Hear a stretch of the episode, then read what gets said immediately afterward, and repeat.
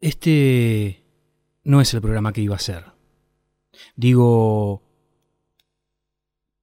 para hoy teníamos otros contenidos producidos, teníamos un capítulo diferente de la historia del pueblo argentino.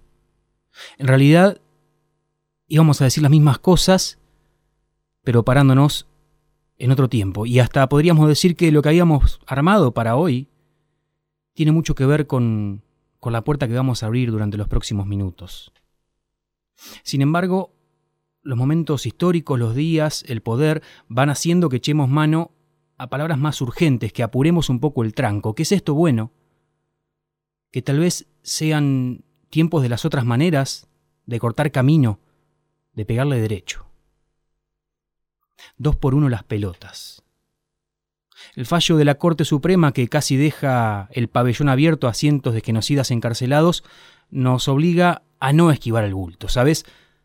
Como la historia recién empieza, ya tendremos tiempo de, de, contar la guerra contra el Paraguay, el mundo de la yerba mate, la independencia, la madre tierra, el tesoro de la juventud y un montón de temas más. Pero, como dijimos, aunque todos los capítulos estén atados con el mismo hilo, hoy necesitábamos salir al aire con un programa de historia que el presente nos tiró en la jeta. Un programa de historia que nos hace caminar irremediablemente por este hoy que no nos permite desentendernos ni descansar de ninguna lucha. Por eso es que elegimos para este cacho de radio el mismo decir, pero con otros sonidos. Total, ¿quién dijo aquello de que no se puede cambiar de caballo a mitad del río? ¿Quién, si no nosotros y nosotras, va a burlarse del olvido? ¿Cómo no juntarnos vos y yo si buscamos la misma tierra detrás de mis ojos. En la tierra que hay detrás de mis ojos,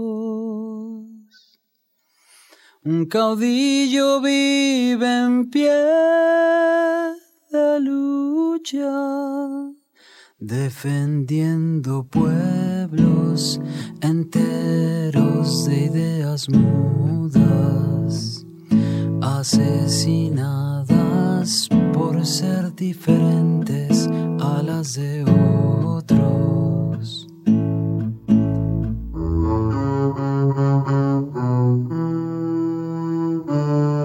Porque al olvido se le volaron algunos patos, pero los hicimos caer adentro de la misma canoa. Bienvenidos. Esto es la tierra detrás de mis ojos. Tierra que hay detrás de mis ojos,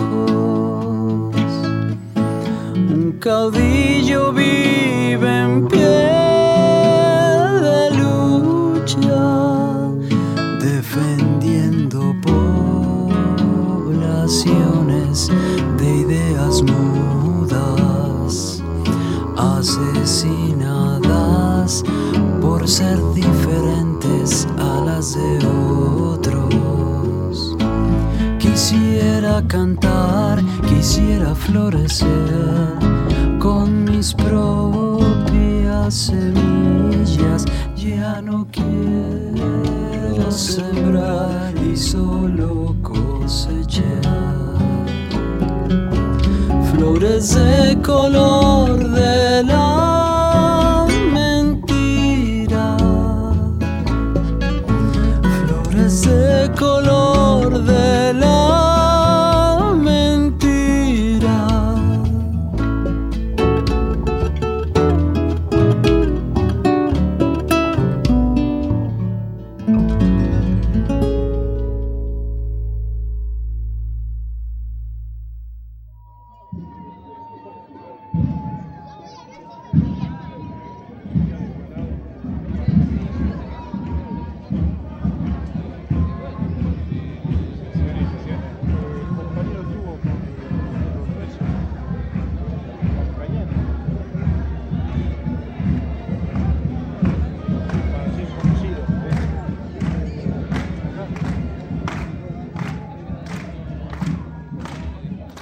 vaya si, si lo fuimos a buscar, ¿no? No lo dejamos ni arrimarse a la luz del sol. Tantos pañuelos en la calle, en la plaza. En los pueblos también, en las esquinas, montoncitos de gente que, entre el enojo frente al poder y la alegría de sabernos juntos, otra vez dijo, hasta acá muchachos, hasta acá nomás. Cada uno, cada una, dando todo. Mira, un amigo de esta plaza y de muchas me contó que una textil, una de las pequeñas empresas que ahora está al borde del barranco, como tantas otras, le donó a las madres 30.000 pañuelos para cubrir nuestras cabezas en este andar. Y al ritmo de los pasos de la marcha, las bancas iban votando para correr a los represores del beneficio del 2 por 1 pero acá nos gusta más el pueblo diciendo no que un funcionario. Eh, porque estamos hablando de, otra cosa, de un camino andado por los hombres y las mujeres, sabiendo que, que hay cosas que no podemos repetir porque todavía no sabemos qué pasó y dónde está lo que no está. Quien nos va a abrir el micrófono de hoy es Estela, con la calma que le dan los años y los años de lucha sin odio. Nos dice así, cortito y al oído, porque es necesario que salgamos a decirnos, dos por uno, las pelotas. Manifestamos el enérgico repudio a la decisión de la Corte Suprema de Justicia de la Nación, que deja abierta la posibilidad de que los represores condenados por delitos de lesa humanidad queden en libertad aplicando el 2 por 1, una norma vigente solo entre 1994 y 2001. La reducción de pena no es aplicable a los crímenes de la dictadura.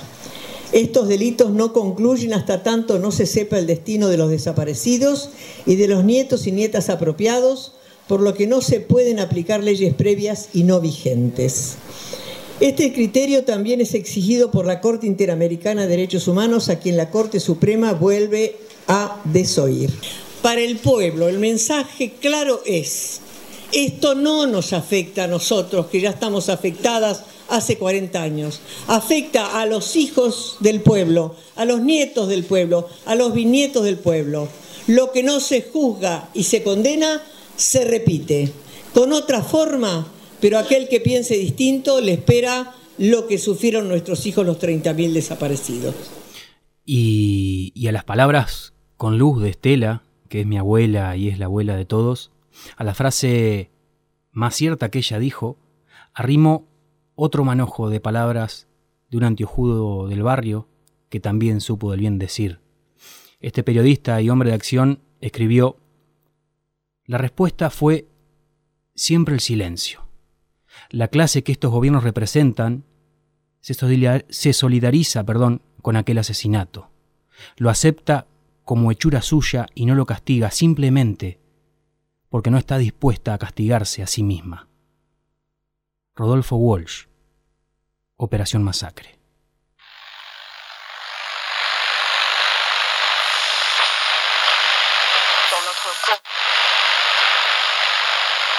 Las Fuerzas Armadas produjeron la única respuesta posible a esta crítica situación. Con una mesura, responsabilidad, firmeza y equilibrio que han merecido el reconocimiento del pueblo argentino. Doctor Eduardo Dualde, buen día. ¿Cómo le va, Magdalena? Encantado de saludarla. Estoy tratando de influenciar en la dirigencia con éxito en la idea de que tenemos que parir en el 2011 un gobierno de todos, un gobierno en que nos respetemos todos, al que quiera Videla, al que no lo quiere. El tiempo se hace el inocente para trabajar el olvido, borrar el sudor frío del alma y el leve sonido de los compañeros en sábanas colgadas de la noche donde pasa entre gentes la conciencia del mundo. ¿No me tiene despierto acaso? ¿No es delirio de amor su no ser? ¿No siembran su mirada de sombra como vieja pasión? ¿No están haciendo un país que nadie conoce? Siempre fueron cómplices de la vida y todo eso como en sueños o fuegos que se tranquilizaban porque empezó el otoño. Mi tumba no anden buscando, porque no la encontrarán. Mis manos hondas que van en otras manos tirando. Mi voz, la que está gritando, mi sueño el que sigue entero. Y sepan que solo muero si ustedes van aflojando, porque el que murió peleando vive en cada compañero.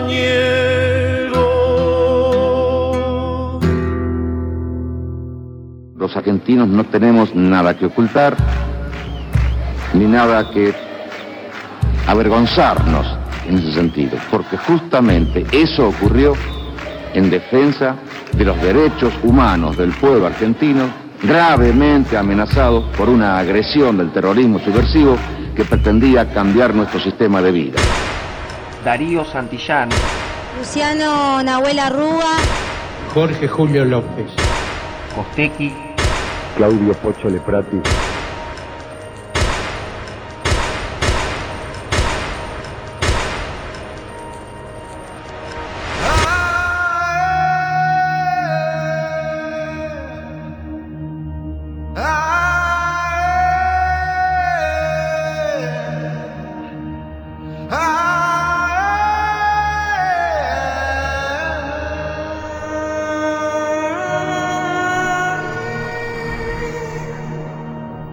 Fueron repartidos por el tiempo y la historia, diseminados en la tierra, sembrados bajo el sol, cargados de soledad o conjetura, pensativos ante los cementerios de pájaros blancos.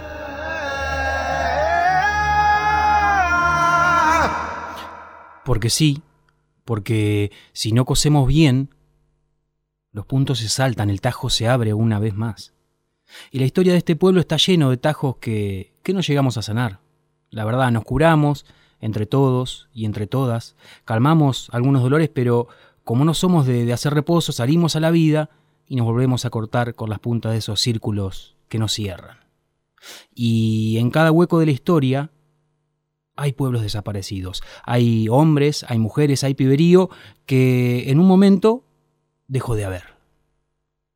Desde los pueblos más primeros hasta la corte de hoy fuimos juntando la urgencia de sanar los moretones. Los pueblos aymaras, por ejemplo, ponen al futuro siempre atrás y adelante ponen al pasado porque es el que enseña el camino. Mirá qué linda manera de no repetir la historia o de tenerla más fresca al menos, ¿no? Para los indígenas nunca terminó la dictadura, dicen en Formosa, mientras todavía son perseguidos. Eh, Gabriela Torres, de la comunidad Huichí, eh, fue a visitar a un compañero que estaba detenido, por lo mismo de siempre, por defender sus tierras, pero como su compañero ya no estaba en la celda, la encarcelaron a ella. La causa, robo con armas y robo en banda. Después, el miedo, el terror para que no hable, para que no cuente las mismas prácticas de siempre. ¿no? Por otro lado, haciendo un poco de, de marcha atrás, de contrapedal, se están cumpliendo 70 años de la masacre del pueblo Pilagá, de aquel año 47, donde el Estado fusiló a hombres, a criaturas, a mujeres, violó a mujeres, después de perseguirlas horas y horas por el monte. Y así podemos ir pueblo por pueblo, comunidad por comunidad, desde las primeras hasta las de ahora, sabiendo o no lo que es cerrar un tajo. También podemos contar al pueblo Quilmes, por ejemplo, de cómo dijeron no, de cómo evitaron procrear para no dejar descendencia, de cómo los arrancaron de su tierra, de cómo los arrastraron hasta Buenos Aires y los obligaron a crecer donde no quisieron. Podemos contar la historia de los Quilmes, la de un pueblo que quisieron desaparecer.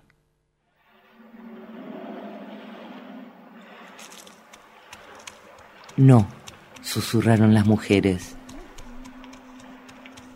No, mientras molían el maíz en los morteros. Un no como afirmación. Un no que las volvía a la vida y se la daba a todo su pueblo. Un pueblo que no era ese mendrugo de carne, tendones y huesos, que había sido arriado hasta las orillas de ese río color tierra. El verdadero, el único, había quedado interminables soles y lunas de distancia en esos valles entre las montañas, donde cultivaban la papa, el maíz y la algarroba. Un pueblo generoso y aguerrido, que una y cien veces rechazó al invasor. el invasor que insistentemente volvió con más armas, con sus ojos de fuego y su dios asesino, y que un día, el del final, pudo vencer. Y entonces comenzó la gran marcha. Eran una hilera de muertos que se arrastraron durante interminables soles abrasadores e interminables lunas de hielo. Solo un puñado de carne, tendones y huesos llegó a ese lugar chato, gris, sucio, a orillas del río color tierra.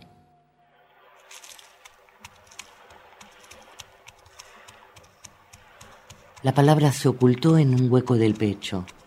Los labios se endurecieron. Hasta hoy, que un cosquilleo recorrió los cuerpos de las mujeres.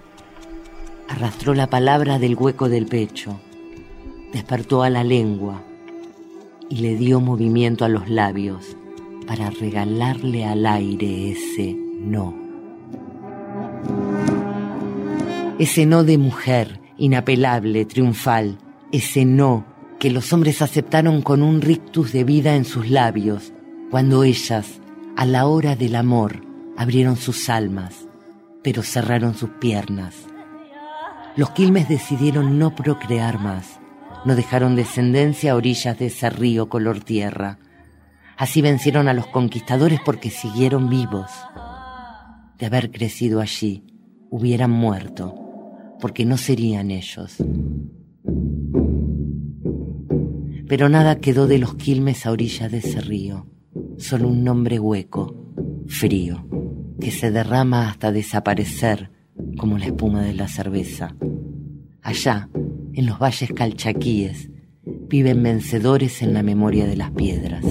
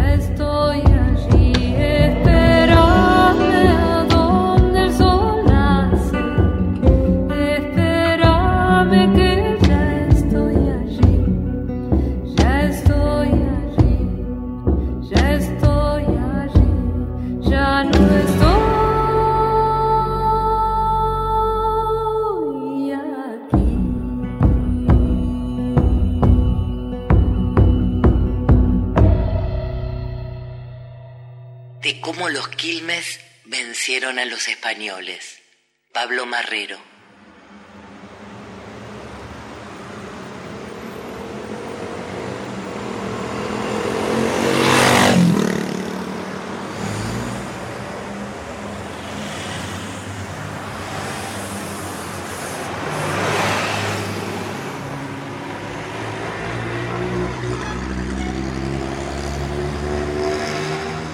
Hace apenas un par de días horas nomás, mientras todavía sentíamos el corte de la corte, se capturó a un represor que estaba prófugo desde hacía tres años.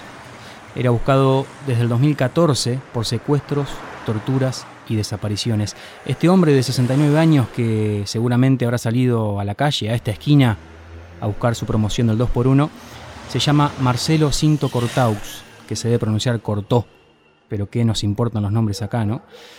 Este tipo había sido jefe de inteligencia en un destacamento de Campo de Mayo y lo habían rastreado por varios países, pero lo detuvieron en un locutorio en pleno centro de la capital federal.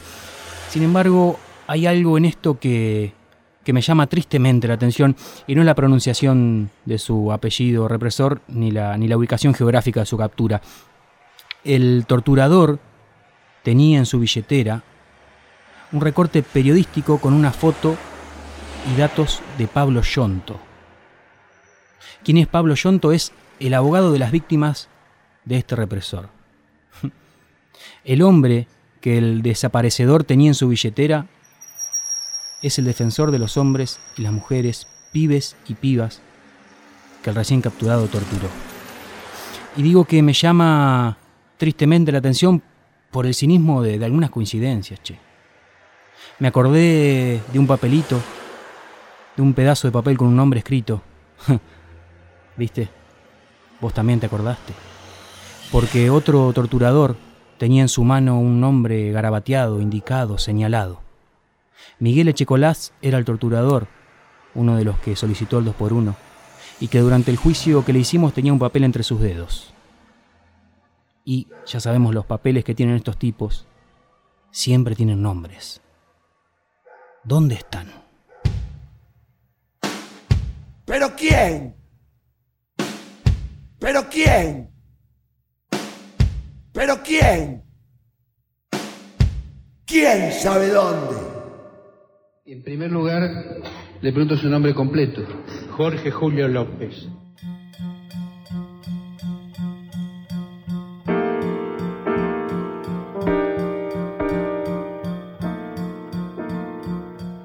Fue secuestrado y fue llevado a patrerismo. ¿no? Sí. Bien. ¿De ahí a dónde fue llevado? Fui llevado a, al pozo de Arana. Para exigir al gobierno nacional y provincial la inmediata aparición con vida del compañero Jorge Julio López.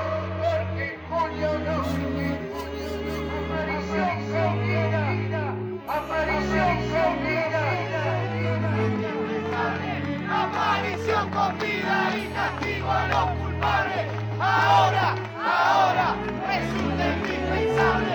Aparición vida y castigo a los culpables. Ahora, ahora, resulta indispensable. Aparición vida y a los culpables. ¿Vos sabés dónde quedó el mantel de la mesa que nunca estuvo servida porque se te piantaron los mozos y te quedaste comiendo de parado las migas de las sobras, de la vianda, del olvido?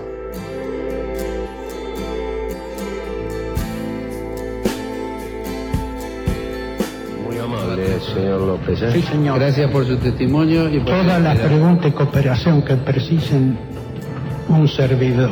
Muchísimas Como- gracias.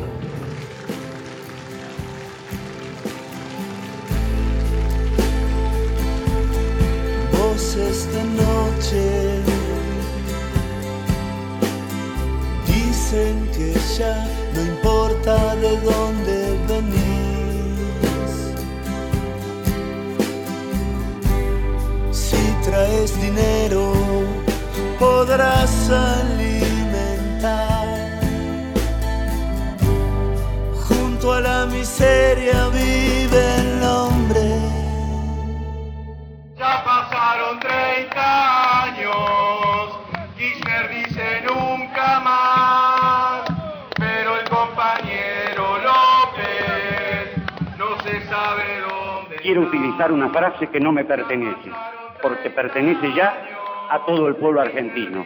Señores jueces, nunca más. Sí, claro, claro. ¿Qué se creen? ¿Que lo que hay es lo que está? esperando el milagro de creer que un día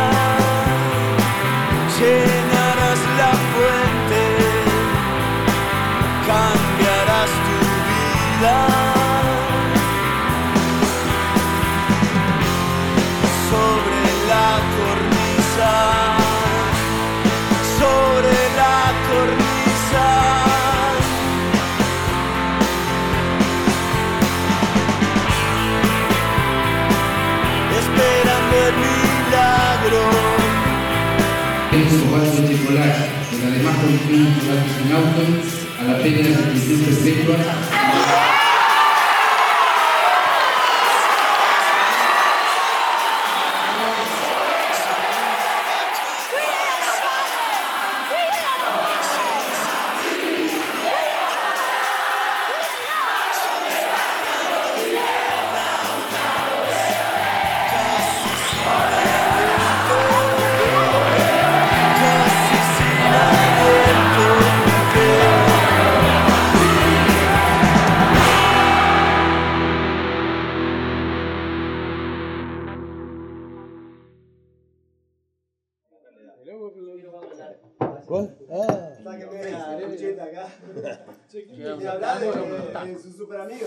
Somos todos. Julia.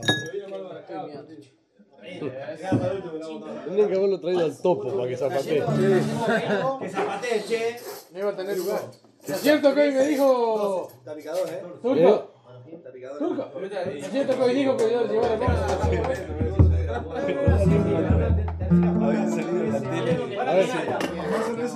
Cuando uno llegaba al bar de Flora, era porque andaba de gira con el pico caliente, digamos, amanecido. Era una vieja esquina donde se podía tomar un trago, comer un sándwich de matambre casero, comprar alimento para los animales. Y, varias veces he terminado ahí, en ese almacén del medio del campo, entre los que estábamos apagando la noche y los peones que arrancaban el día con una caña o una ginebra. Flora era ese punto, ese vértice detrás del mostrador que unía distintos modos de vida, digamos, que, nos amontonaba alrededor de una mesa floja a escuchar anécdotas que iban desde antiguos duelos de cuchillo hasta incomprobables aventuras sexuales. Ahí no había diferencia, ni cajetillas, ni pobres, ni negros, ni blancos, todos iguales. Mira, la única persona que se distinguía en ese aire rancio era Flora. Con sus años encima ya, chiquitita, de boca bien pintada, roja como una frutilla, maquillada por la mañana y de gala cuando caía el sol. A nadie se le iba a ocurrir, dentro de tanto barullo, ni siquiera guiñarle un ojo, mira. La única vez, ahora me acuerdo que alguien se atrevió a faltarle el respeto, fue cagado a trompadas por el negro fierro. Estaba muy borracho el porteño de auto nuevo y ninguno de los que estábamos ahí supimos cómo terminó en el bar. Ese mismo día conocí al negro fierro. Mientras el negro levantaba la tierra del camino con el cuerpo del porteño, Flora me comentó que, que el padre, el abuelo y hasta el bisabuelo del negro eran así. Corajudos de ir al frente en todas. Y el cabezón, recién amanecido, dijo algo así como estos fierros son todos iguales. Después del lío, Flora nos pidió que nos vayamos. La insolencia del porteño, claro, la había puesto un poco nerviosa y no le quedaban muchas ganas de, de atendernos. Y el cabezón, medio bromeando y medio en serio, le dijo al negro fierro que nos lleve a su casa, que él había armado el despelote, que se haga cargo de nosotros. Y el negro, ningún problema, nos subimos a la chata del rastrojero y fuimos nomás. Era cerca la casa, habremos hecho unos 400 metros para adentro y ahí, abajo del alero, el negro sacó unos bancos de madera, un par de cajones de fruta y la dama Juana. Mientras hablábamos de la paliza que se había llevado el porteño, el cabezón lo chicañó al negro. Le dijo que aquel bisabuelo del que hablaba siempre seguramente le hubiera hecho rodajas al porteño ese. El negro fierro dejó el vaso, entró al galponcito y salió con un sable.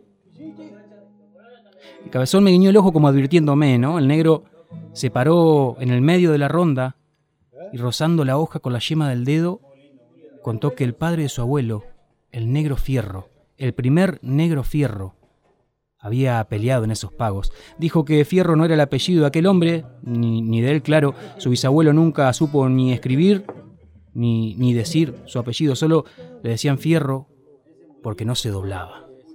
Le pregunté dónde había peleado el padre de su abuelo, el primer negro fierro, tampoco supo decirme, aclaró sí, que había sido con un famoso general. Pidió que le sirvan vino y volvió al galponcito. Mientras se iba de espalda, con el sable empuñado, gritó, No hay nada que hacerle, mijo. Somos la parte negra de la historia, la parte que desapareció.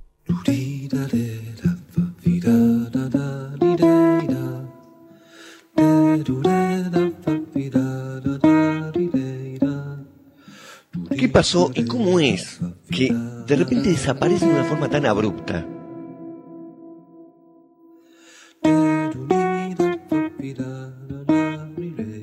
Una población que tenía tanta presencia.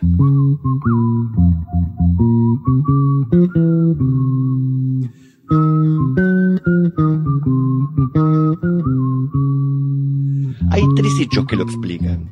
Las poblaciones rurales negras son masivamente reclutadas para la guerra del Paraguay, que se lleva a cabo a partir de 1864. Y por supuesto los mandan al frente, en los lugares de muerte. fueron una pieza fundamental en la defensa de la ciudad de Buenos Aires en, eh, en las invasiones inglesas, esos que tiraban aceite, etc. El mismo San Martín decía, mis pobres negros. El batallón de él era 1.200 hombres, 800 eran negros. Que parece que para la historia nosotros lo único que hicimos fue empanada y pastelito. A la guerra no fuimos, fuimos hicimos empanada y pastelito. Te parece bien amada si al compás de este candombe la llamada nos besamos, procreamos y morimos en el barrio de la mano.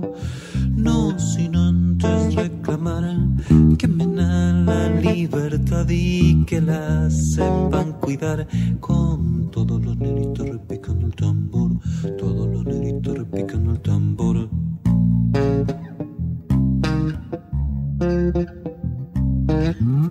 Nuestra, nuestra historia oficial en muchos momentos estuvo tapando algunas cosas y el hombre siempre ha tratado de hacer eso. Ocurrió en la ciudad de Buenos Aires la fiebre amarilla de 1871. Y acá ocurre un hecho realmente impresionante porque sus barrios estaban totalmente desprovistos de la mínima salud e higiene y por lo tanto la, fiebre fue muy encarnizada en, en los barrios de ellos. Pero por otro lado, el ejército rodeó los barrios negros y no los dejó salir. Y hay muertes masivas, enterramientos en fosas comunes, pero sobre todo se había fomentado la fobia, la idea de que los negros eran los portadores de la enfermedad. El hombre blanco continuando su rutina, ya barrió con el cuarey y barrio Ancina, y no comprende que en la fe que lo empecina, el folclore de los negros se extermina somos los primeros desaparecidos de la Tierra. África perdió 60 millones de seres humanos que su familia nunca supo dónde estaban. Hay muchos sentimientos encontrados que tienen que ver con, la vida de nuestra gente al haber sido arrancados de sus territorios, de sus comunidades y haber sido traídos compulsivamente a, a esta parte del mundo. Sarmiento tiene una frase muy fuerte que es cuando el presidente va a las cámaras de diputados y dice, llego feliz a esta Cámara de Diputados de Buenos Aires, donde no hay gauchos, no hay negros ni pobres. Somos la gente decente, es decir, somos los patriotas.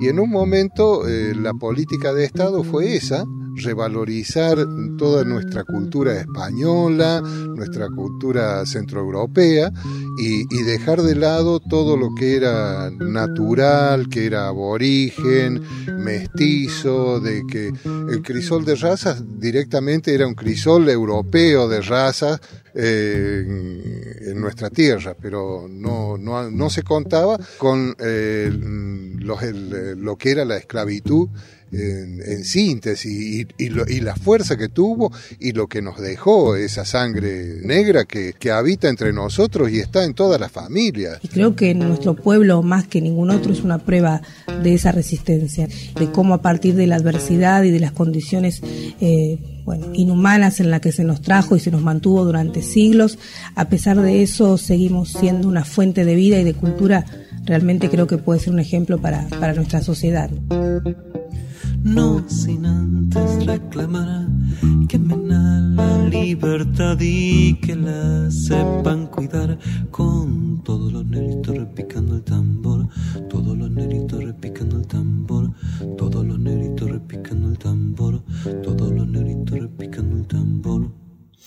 La desaparición como la misma cuerda que nos va anudando a lo largo del tiempo, los tambores al mismo tiempo, de la desaparición. Y, en el mundo de las moras blancas y las moras negras, las últimas del tacho, las negras por supuesto, son las primeras en aplastarse, los primeros desaparecidos en este ir y venir en el tiempo para ver qué hacemos con lo que nos sana, con lo que nos cierra.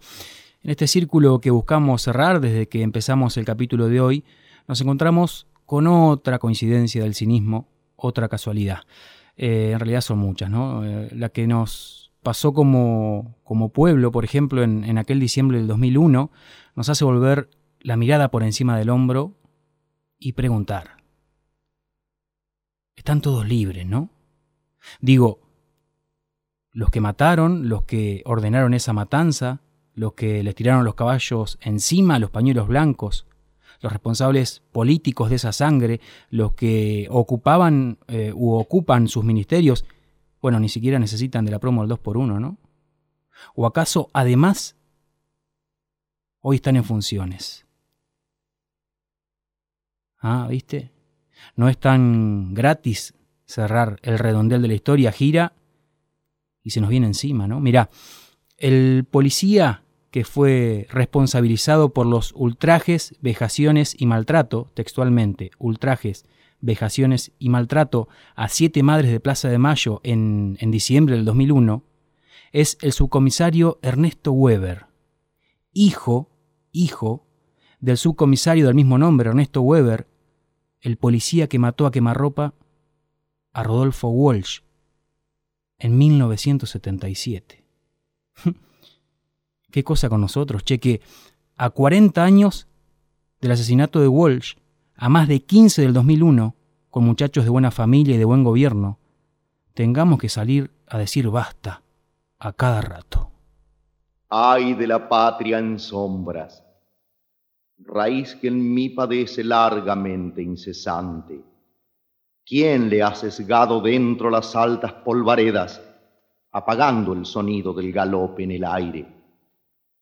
Con tres abuelos puedo tocarme el nacimiento, volver a mayo, andarlo campana por campana, irrumpir con lo acústico el sayal del silencio y abrir de par en par un cabildo de sangre. Pero ay, mi patria duele delante de los ojos del que la mira amándola, viviéndola sin pausa, del que la lleva adentro herida por el odio, lastimada en la boca de su tierna guitarra.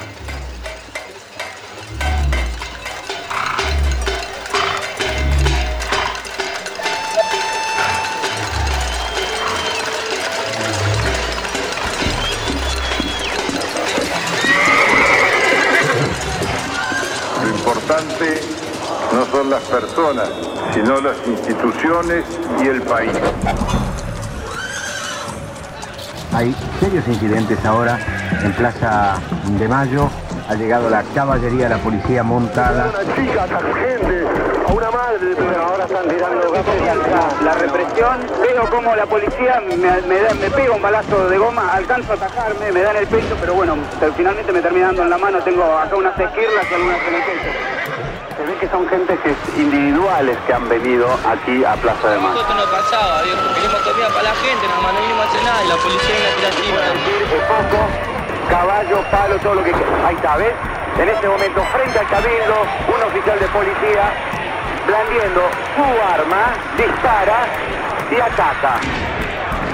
Ahí nuevamente empiezan los disparos aquí en la zona de Roque En hay gente que está viniendo.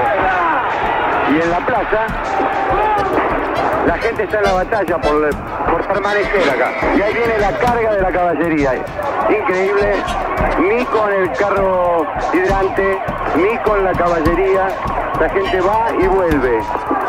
De pronto todo se llena de gas. Los periodistas no podemos hablar. Les podemos contar que realmente la policía no puede controlar a estos Grupos de manifestantes volvieron en tanto a instalarse en la Plaza de Mayo luego de un fuerte operativo de desalojo de parte de la Policía Federal. la Policía Federal con gases lacrimógenos, también lanzando agua. La gente va corriendo hacia la Avenida de Mayo y atrás corren los efectivos de la Policía montada, corriendo detrás de la gente y se siguen escuchando tiros.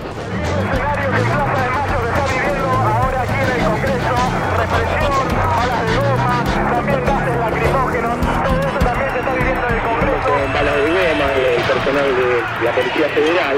Hay dos muertos de esos enfrentamientos y hay otras tres personas gravemente heridas, una con un balazo en el cráneo. Lo importante no son las personas, sino las instituciones y el país.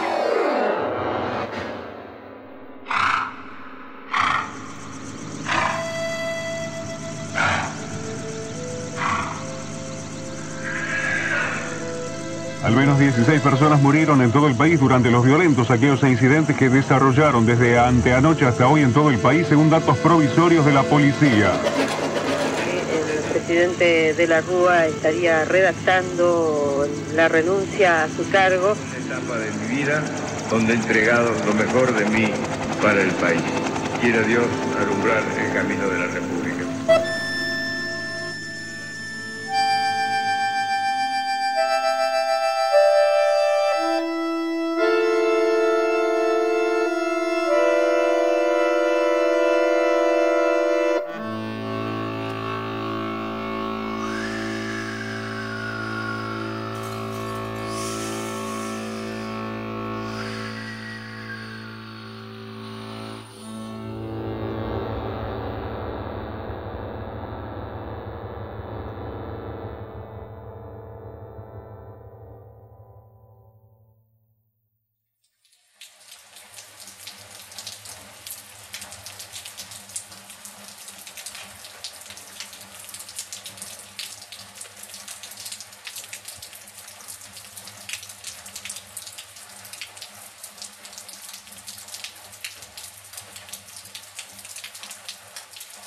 Claudio nadaba y jugaba muy bien al waterpolo. Le gustaba sacar fotos, escribir. Era trabajador gráfico y decía que no quería ser un turista en la clase obrera. Tenía un gran sentido del humor, su hermana cuenta que era muy lindo y se ríe. Es como de la familia, ¿sabes? Claudio dormía en la piecita del fondo, en un gran caserón del barrio de Belgrano. Se lo llevaron de ahí una tarde de julio. Se lo llevaron a él, pero dejó algunas palabras hiladas que de tan inéditas y tan suyas las podemos hacer nuestras por un ratito. En el río flotan adoquines, barcos, mierda, maravillas naturales, almirantes, algún pez plateado y muerto, alguna barca pesquera. Flota la luna, ondulando recuerdos que creía ahogados y los cuerpos de muchos extremistas. Poema inédito de Claudio Ferraris, escrito en octubre de 1976.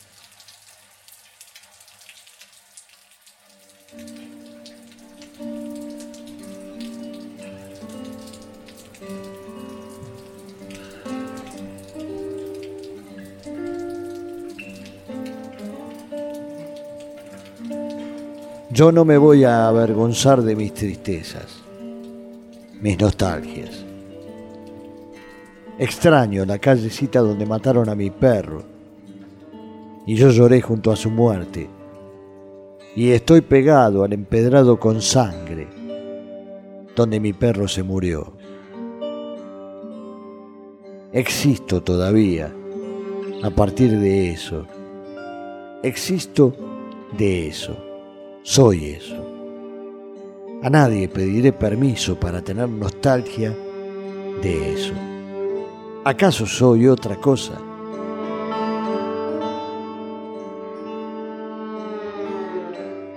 Vinieron dictaduras militares, gobiernos civiles y nuevas dictaduras militares.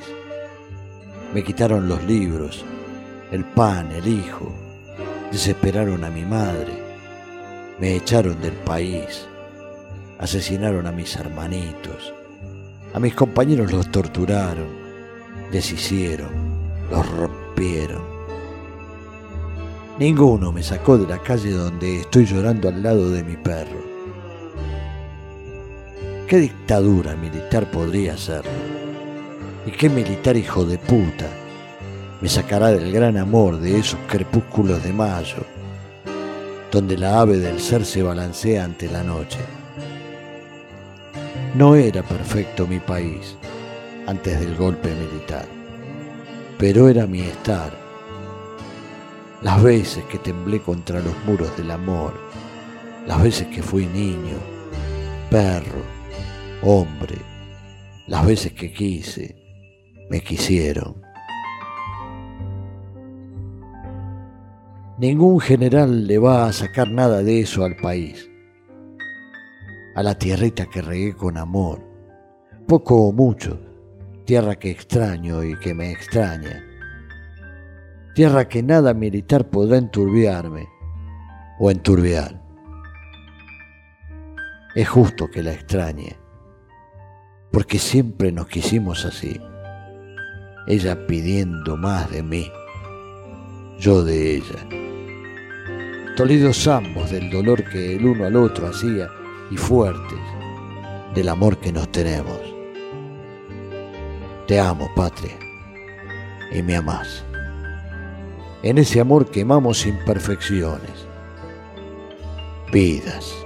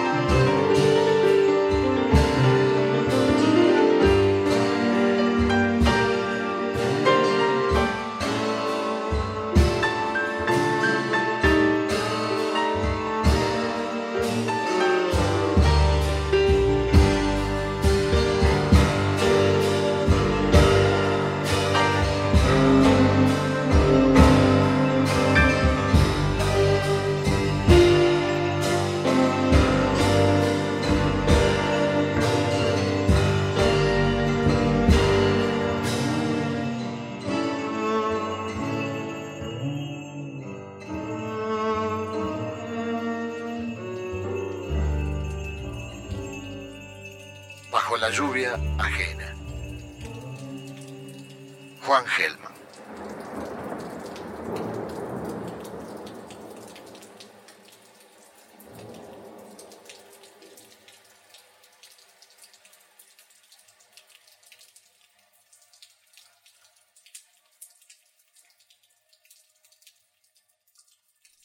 Y hay lluvias ajenas y propias que, que no paran si no las hacemos parar. Entonces nos vamos encharcando, ahogando. Mientras algunos chapotean, nosotros no sabemos qué hacer en semejante aguacero y la historia nos vuelve a mojar si no hacemos algo, claro. Viste que en cada programa que termina uno sale a las apuradas porque tiene que andar saliendo del camino. O me voy a quedar acá en el estudio. Eh, recién mañana saldremos al camino a andar radio por radio llevando las mismas voces. Así que me preparé unos mates y me preparé una pensadera también. Hay quien necesita del silencio para pensar, ese tiempo suspendido en el aire. Están los que con una musiquita llevan y traen sus sentires, otros, qué sé yo, con un paisaje, una tierra sobre los ojos. Otras simplemente en los sueños, pero a mí este asunto de, de mirarme adentro me viene después de, de escuchar algo, de escuchar a alguien y, y, que algunas preguntas empiecen a brotar lentamente, una a una, y, y, ahí uno sale como disparado hacia cualquier lado, ¿no? Pensaba que, que estuvimos en ronda hoy bien, bien al ladito, hicimos el programa en círculo, girando sobre algunas cuestiones que tendremos que ir zanjando con el tiempo. Pero recién decía que que la historia nos vuelve a mojar si no hacemos algo. Hicimos, che. Se ve que hicimos. Al menos salimos a patear la calle con banderas en las manos, pancartas con fotos, remeras, con frases. Ahora me acuerdo, mirá, de, un cartelito en el vidrio trasero de un taxi que decía, tengo miedo, Astiz puede subir a mi taxi. Y resulta que, que las plazas se llenaron de hombres mujeres, piberío, que con miedo y todo, dijeron a grito pelado, no, no, acá no, basta, dos por uno las pelotas, viejo. Se ve que hicimos, ¿no? Por eso, por esto, es urgente que nos contemos la historia, que pongamos el, el, el pasado allá adelante, como decíamos hoy, para no repetir las sombras oscuras y para alumbrar con las cosas lindas de este pueblo que las tenemos, claro que sí.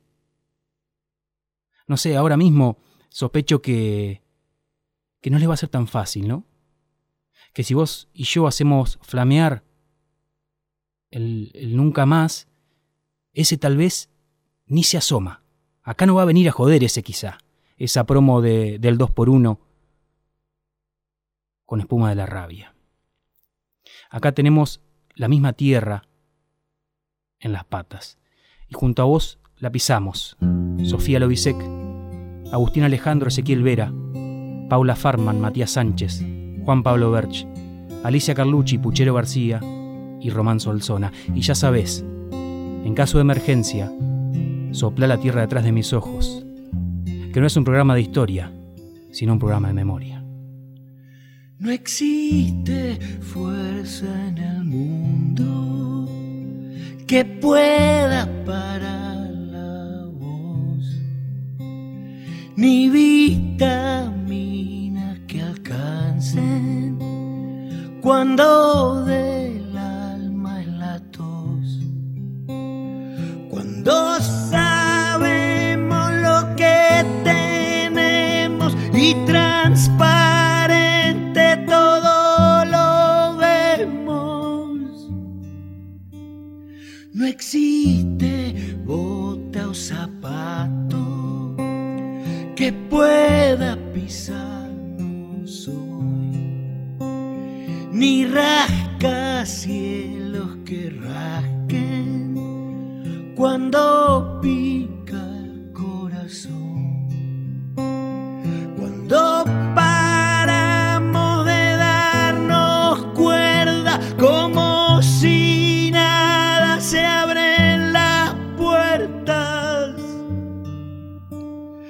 existe ciudad en el globo que pueda atraparme hoy.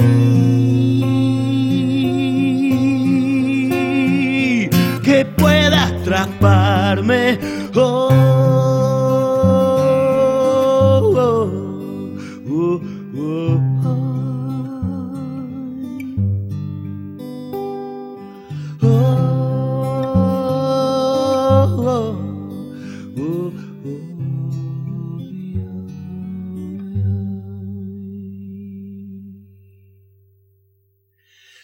Suficientes misiles para bajarme la voz, ni reacciones